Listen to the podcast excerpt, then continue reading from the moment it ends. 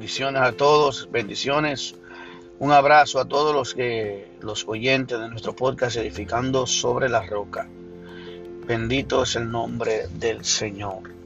Hoy quiero hablarles de un tema muy importante que hay eh, hermanos predicadores que hablan de unos temas que son sensacionalistas y que la Biblia no tiene ningún, no habla de nada que de estas cosas. Pero nosotros estamos en un nivel de, eh, en un tiempo donde los hermanos no escudriñan las escrituras.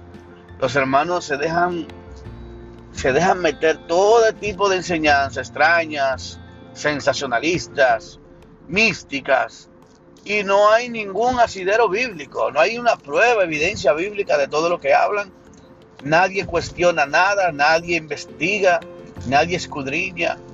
Eh, la iglesia, los hermanos de la iglesia de Berea, eh, estuvieran frente a, esta generación y le dieran cátedras y los reprendieran con su por estas malas actitudes que tenemos, amados. Se lo he dicho ya innumerables veces que el hecho de tú aceptar una enseñanza como buena y válida, sin cuestionar nada, sin investigar nada, la Biblia dice, incluso el apóstol Pablo, en otra enseñanza anterior que había dado yo, les enseñaba cómo aún a los que en las iglesias se levantaban a profetizar, Pablo les ordenaba que lo hicieran en orden para que la iglesia fuera cuestionando las palabras proféticas, las supuestas palabras proféticas, para ver si realmente eran y venían de Dios. También el apóstol Juan habla que analicemos los espíritus. Cuando habla de analizar los espíritus, quiere decir que analicemos las profecías, que analicemos las predicaciones, que analicemos eso, a eso es lo que se refiere.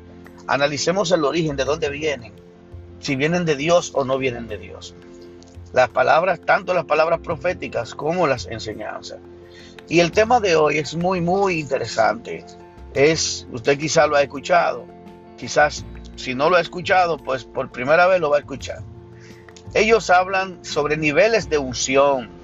Usted ve esos predicadores neopentecostales que le encantan hablar de niveles de unción. Oh, unos niveles de unción que fulano tiene que están por encima de, de, de, de X cosa. Fulano tiene una unción más grande que este, una unción mayor. Señores, cuando usted o cuando ellos hablan, para hablárselo en un término muy llano, cuando ellos hablan sobre niveles de unción, están refiriéndose a mayor poder en el reino espiritual, o sea, como mayor un se lo voy a poner más mucho más claro todavía, más simple. Es como si alguien tuviera más poder que otro un poder sobrenatural, como un superpoder. Pero esto bíblicamente no es eh, correcto. No tiene una buena, no es una buena enseñanza, no es algo bíblico decir que fulano tiene mayor unción que fulano. Porque la palabra ungir, oiga bien, la utilizaban y la Biblia lo, usted lo puede buscar para diferentes cosas se ungía Usted podía ungir para dedicar un lugar, ¿verdad? El santuario o lo que sea. Usted podía ungir para orar por los enfermos, según lo que dice la Biblia. Eh, eh, los ancianos unjan con aceite y orando sobre el poniendo las manos sobre el enfermo, el enfermo, la oración de fe hará sanar al enfermo. Habrá para ungir para sanar, orar para otro para sanar. En el caso de los reyes, se ungían, se ungió Saúl, se ungió David, eh, pero no quiere decir que uno de otro tenía mayor unción, sino, escuche bien, la unción con aceite, que era untar, la, palabra unción viene de untar, viene de untar con aceite. Esa palabra era una simbología de lo que iba a venir en este tiempo, que era lo que esperábamos, la unción del Espíritu Santo. Jesús mismo dijo en Isaías 61, Aleluya.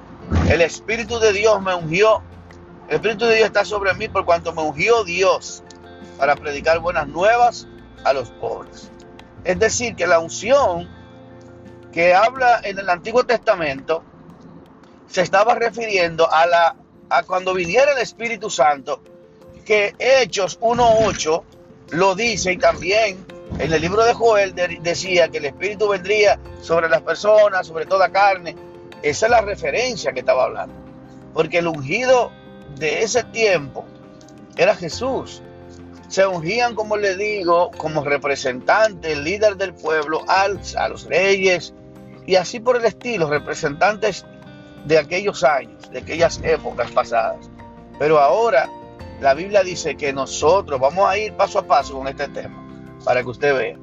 Dice, los predicadores sensacionalistas de la prosperidad y neopentecostales han hecho de esta enseñanza una de las más preferidas, pero no tienen apoyo bíblico. Usted, eh, yo escucho testimonio de supuestos ungidos de Dios. Digo supuestos ungidos porque ellos se dan, se dan la tarea de hacerse sentir como que Dios tiene acepción de personas. Como que Dios, cuando la Biblia lo dice, claro, Dios no tiene acepción de personas.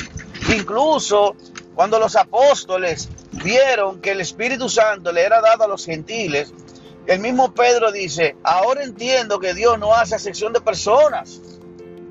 Porque Dios mismo en la visión, cuando el lienzo, Pedro oraba, le dice, Pedro mata y come, y Pedro le dice, Señor, por, yo no he comido cosa inmunda, ¿Cómo voy a matar animales impuros? Y luego el Espíritu le dice, el Espíritu Santo le dice, eh, lo que yo limpié no llames tú común, no llames tú inmundo. Entonces, haciendo referencia a los gentiles, cuando van de Cornelio, eh, Pedro, Dios le dice, vaya de Cornelio, predícale. Y así por el estilo, Pedro después luego se armó una situación con los judíos que no querían compartir la palabra con los gentiles porque ese celo que ellos tenían era un celo egoísta. No querían compartir la visión de Dios ni la bendición de Dios porque ellos se creían que eran los únicos que Dios había elegido. Luego Dios le demuestra que no, que Dios no tiene acepción de personas, que Dios no necesita poner a nadie por encima de nadie. Escuche esto, nadie está por encima de nadie. En una ocasión la madre de dos de los, de dos de los apóstoles le dice, Señor, yo te pido que cuando tú vengas en tu reino, escuche qué petición, tú pongas uno, los dos hijos míos, uno a la derecha y uno a la izquierda. Qué atrevimiento. Dice la palabra de Dios que esto le cayó mal a los otros diez. ¿Se sintieron mal? Claro que sí. Porque esto estaba hablando de preferencias.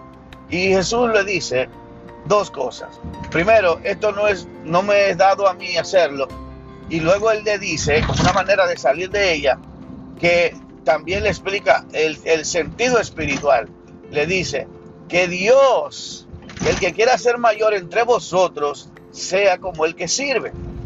Entonces, amado, estos se autoproclaman como los ungidos de Dios, se autoproclaman como los seres especiales que tuvieron un encuentro especial con Dios, que tuvieron un llamado sobrenatural, que tuvieron una visión, un éxtasis, que fueron sacados del cuerpo y que Dios los llevó al, mismo trono de la gracia y que tuvieron un llamado con su nombre y todo. Señores, un sensacionalismo que a cualquier inconverso y que cualquier neófito nuevo en la fe, cualquier hermanito que no estudie la palabra, le cree y se lo están creyendo. Se lo están creyendo ellos y los otros le están creyendo toda su palabrería, toda su manipulación. Quiero decirle con toda sinceridad y con toda honestidad, escuche bien, que la Biblia claramente dice, mire bien, Romanos capítulo 12, versículo 3, digo pues por la gracia que me es dada, soy el apóstol Pablo, el cual está entre ustedes, a cada cual en cual están ustedes, que no tenga más alto concepto de sí que el que debe tener, sino que piense de sí con cordura, conforme a la medida de fe que Dios repartió a, repartió a cada uno. No hay niveles de fe, no hay niveles de, perdón, de unción. Lo que hay es niveles de fe. ¿Qué es lo que le voy a explicar? ¿Por qué hay niveles de fe? Bueno, porque hay personas que mientras más pasan tiempo en la presencia de Dios, no es que tú tienes mayor unción, no, no, no, amado, no. Es que tú tienes una mayor fe. ¿Por qué? Tienes una mayor fe. Tu fe va creciendo según tú te vas acercando. Porque la fe es como la duda. Mírenme aquí, mírenme aquí, escuche bien a lo que analicemos esto. La duda es al 100. Es como si tuviéramos un frasco. La parte que está llena es la fe. La parte que queda vacía es la duda. Mientras tú tengas más fe que duda, pues entonces tú vas a tener un mayor nivel de fe. ¿Me entiendes? Mientras más tú te acercas a Dios, menos dudas tú tienes. No es que tú vas a tener, escuche esto, eso es algo como natural. Menos dudas, tienes más fe. Mientras más tú te acercas a Dios, más tú lo conoces, más confianza tienes, más certeza tú tienes de lo que estás diciendo, más seguridad tú tienes de lo que estás sintiendo, entonces tú operas en un mayor nivel de confianza, en un mayor nivel de confianza que se traduce a nuestro idioma como mayor nivel de fe. ¿Me entiende? Usted se va a dar cuenta que hay personas que tienen una fe para ciertas cosas que tienen que ver inclusive con los dones del Espíritu. Hay personas que tienen el don de sanidad y ellos tienen ese nivel de fe y sienten que dice, sí, yo cuando Dios ha obrado a través de mí y Dios ha operado niveles de sanidad, yo he orado por personas para que sean sanadas y lo han recibido. Mientras más ellos lo, lo ponen en práctica y ellos ven el resultado de Dios, ellos crecen en esa fe. ¿Me entienden? Más o menos, para que puedan entender a lo que se refiere la Biblia. La Biblia menciona sobre que cada uno tiene una medida de fe diferente y esto es entendible, porque hay, un milagro, milagros que son realizados por algunos que otros pueden realizar en diferentes áreas, como le decía anteriormente. Cuando pasas tiempo en su presencia, tu fe aumenta mientras más el Espíritu Santo crece. Entonces se puede ver así más fácil, los frutos del Espíritu son más evidentes en nuestra vida. Y ellos son los siguientes. Por ejemplo, cuando tú tienes el nivel de los frutos del Espíritu más evidente es porque tú estás manifestando mayor crecimiento, mayor acercamiento a Dios. ¿Me entiendes? Mientras más tú oras, lees la palabra y te despojas de todo lo carnal, de todas las obras de la carne, pues entonces tú vas a tener mayor confianza en operar en la presencia de Dios. Entonces, esto es lo que se traduce con una mayor confianza. Y ustedes lo van a ver de la siguiente manera. Cuando usted deja de orar y se aleja de la oración, se aleja de la lectura de la palabra, usted se vuelve más carnal. ¿Por qué? Porque está poniendo las obras de la carne, se comienzan a manifestar, porque lo que mata la carne es el espíritu. Y la manifestación del espíritu se da cuando tú te acercas a Dios. La santidad, lo que Dios proyecta dentro de ti, es lo que va matando la parte natural, carnal que nosotros tenemos. Mientras usted está en oración y ayuno, por eso Jesús decía, oren para que no entren en tentación. Lo que se traduce que mientras más yo tengo una vida de oración, menos tentado me voy a sentir. Menos atraído por las concupiscencias de la carne, por los deseos propios de la naturaleza del hombre, del pecado, que mora en nosotros, que el mismo apóstol Pablo dice, ¿cómo, cómo me libraré del pecado, de este cuerpo mortal? Cuando yo vivo con este cuerpo 24 horas, Él dice, ¿quién me librará de este cuerpo de muerte? Pues Él está entendiendo que mientras esté en este cuerpo va a tener tentaciones. La única manera de matar esas tentaciones, Jesús lo dice, orar para que no caigas en tentación. ¿Entiendes? Por eso es que tenemos que mantener una vida de oración. Mientras tengamos nuestra vida de oración en, en crecimiento, nuestra fe de la misma manera va a ir creciendo y las tentaciones y los deseos carnales van a ir muriendo. Por eso dice, haced morir los deseos carnales, haced morir el hombre viejo, el hombre terrenal. ¿Cómo yo mato a mi vieja naturaleza? Sabemos que hay dos naturalezas dentro de nosotros. Una naturaleza carnal que se manifiesta en las obras de la carne y una naturaleza espiritual que se manifiesta en los frutos del espíritu. Entonces, esto es, amado, algo que es fácil de comprender.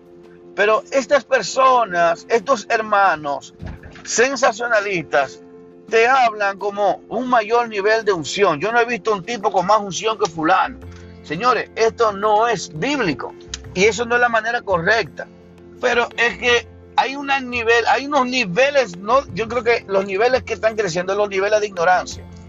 Cuando las personas tienen un nivel de ignorancia alto, pues es más fácil ser manipulado por estas personas que viven hablando de estas sensaciones el nivel de unción de fulano es mayor que, que esto. No, mi hermano. Usted le puede meter gato por liebre a cualquiera que no conoce la palabra, a cualquier inexperto en la palabra. Pero a nosotros no nos va a engañar con esas estupideces, con esas sensacionalistas, palabras persuasivas que quieren engañarnos y seducirnos. No. Entonces, eh, eh, escuche esto. Es evidente que si andamos en la carne, lo que se manifiesta en nosotros es el carácter viejo del hombre viejo, la vieja naturaleza. En nuestra antigua naturaleza que teníamos antes de venir a Cristo, se manifestaban la mentira, el odio, el rencor, el orgullo, la vanidad, eh, un sinnúmero de cosas. Cuando tú vienes a Cristo en el Evangelio con sinceridad y tú vienes a la presencia de Dios y te arrepientes y dices, Señor, yo soy vanidoso, quítame esto, el Espíritu Santo va a actuar en consecuencia. Te va a ir quitando todas esas cosas, no es de hoy para mañana. Él va a ir trabajando en tu vida y te va a ir dando lo que se llama dominio propio, la capacidad a ti de tú contenerte en ciertas áreas de tu vida, en el área sexual, en, el área administrativa, en el área de la palabra, de qué palabra. La Biblia dice que que ninguna palabra eh, eh, deshonesta salga de nuestra boca, ninguna mala palabra, ¿eh? que tenemos incluso palabras que utilizamos normalmente que, que son ofensivas y que no son de acuerdo a la voluntad de Dios. Utilizamos muchos tipos de palabras que inclusive no son de un lenguaje adecuado de una persona que ha sido transformado y que debe de cambiar su estilo de vida. Por lo tanto, debemos de empezar a orar por eso que el cambio, la santificación, no es un estado, es un proceso. Nadie es santo como digamos, no tiene pecado. Nadie está así de que limpio, clean, sin pecado. Ese tipo respira una santidad, no. Señores, los frutos del Espíritu se manifiestan. Y nosotros debemos de, como dijo Juan, es necesario que Él crezca para que yo mengüe. En la parte natural, Él lo estaba diciendo sobre que Jesús tenía que crecer en su ministerio y desarrollarse y que él tenía que ir bajando porque realmente lo que Juan vino a hacer fue entregarle y prepararle camino a Jesús. Él no vino a proyectarse a sí mismo. De tal manera lo espiritual nosotros podemos traspolar esta enseñanza y entender que Juan, escuche esto, está diciendo como si fuera Jesús y Juan, dentro de nosotros hay una parte que tiene que ir cediendo para que la otra crezca. Y eso se refiere a la parte espiritual. La parte espiritual tiene que ir creciendo. Mientras más crece la parte espiritual, entonces vamos cediendo la parte carnal. Esto está muy claro, esa explicación, y muy fácil de entender. Por lo tanto, mis amados hermanos, es que tenemos que entender que los niveles de fe sí hay, sí existe. La Biblia los menciona, como lo mencioné en ese texto, Romanos 12, versículo 3. La última parte dice, conforme a la medida de fe que Dios repartió a cada uno. Dios le dio una medida de fe a cada uno.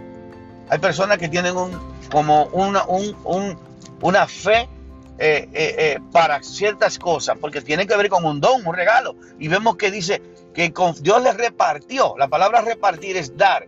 Y el don, la palabra don significa regalo. O sea, Dios te da un regalo un regalo de fe, de niveles de fe. Tú puedes aumentar esos niveles de fe, sí. Mientras más tú te acercas a Dios, más vas a creer y a confiar en Dios.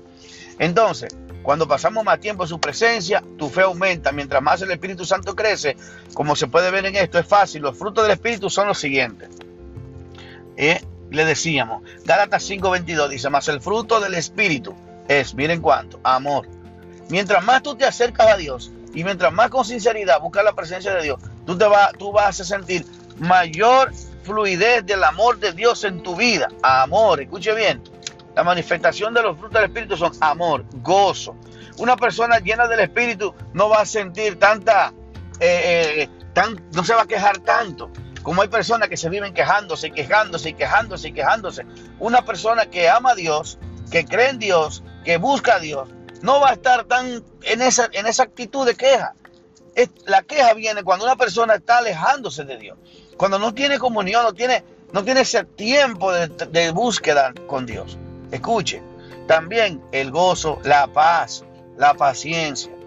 La paz viene como un fruto del Espíritu que se te puede estar acabando tu vida, tú puedes estar en una situación económica difícil, tú puedes tener problemas en la casa, en el trabajo, en diferentes cosas. Y esa paz de Dios que sobrepasa todo entendimiento, porque es del Espíritu. No es, no es una paz condicionada de acuerdo a lo que tú estás viviendo. Es una paz que tiene que ver más allá con, con esa paz que no es natural.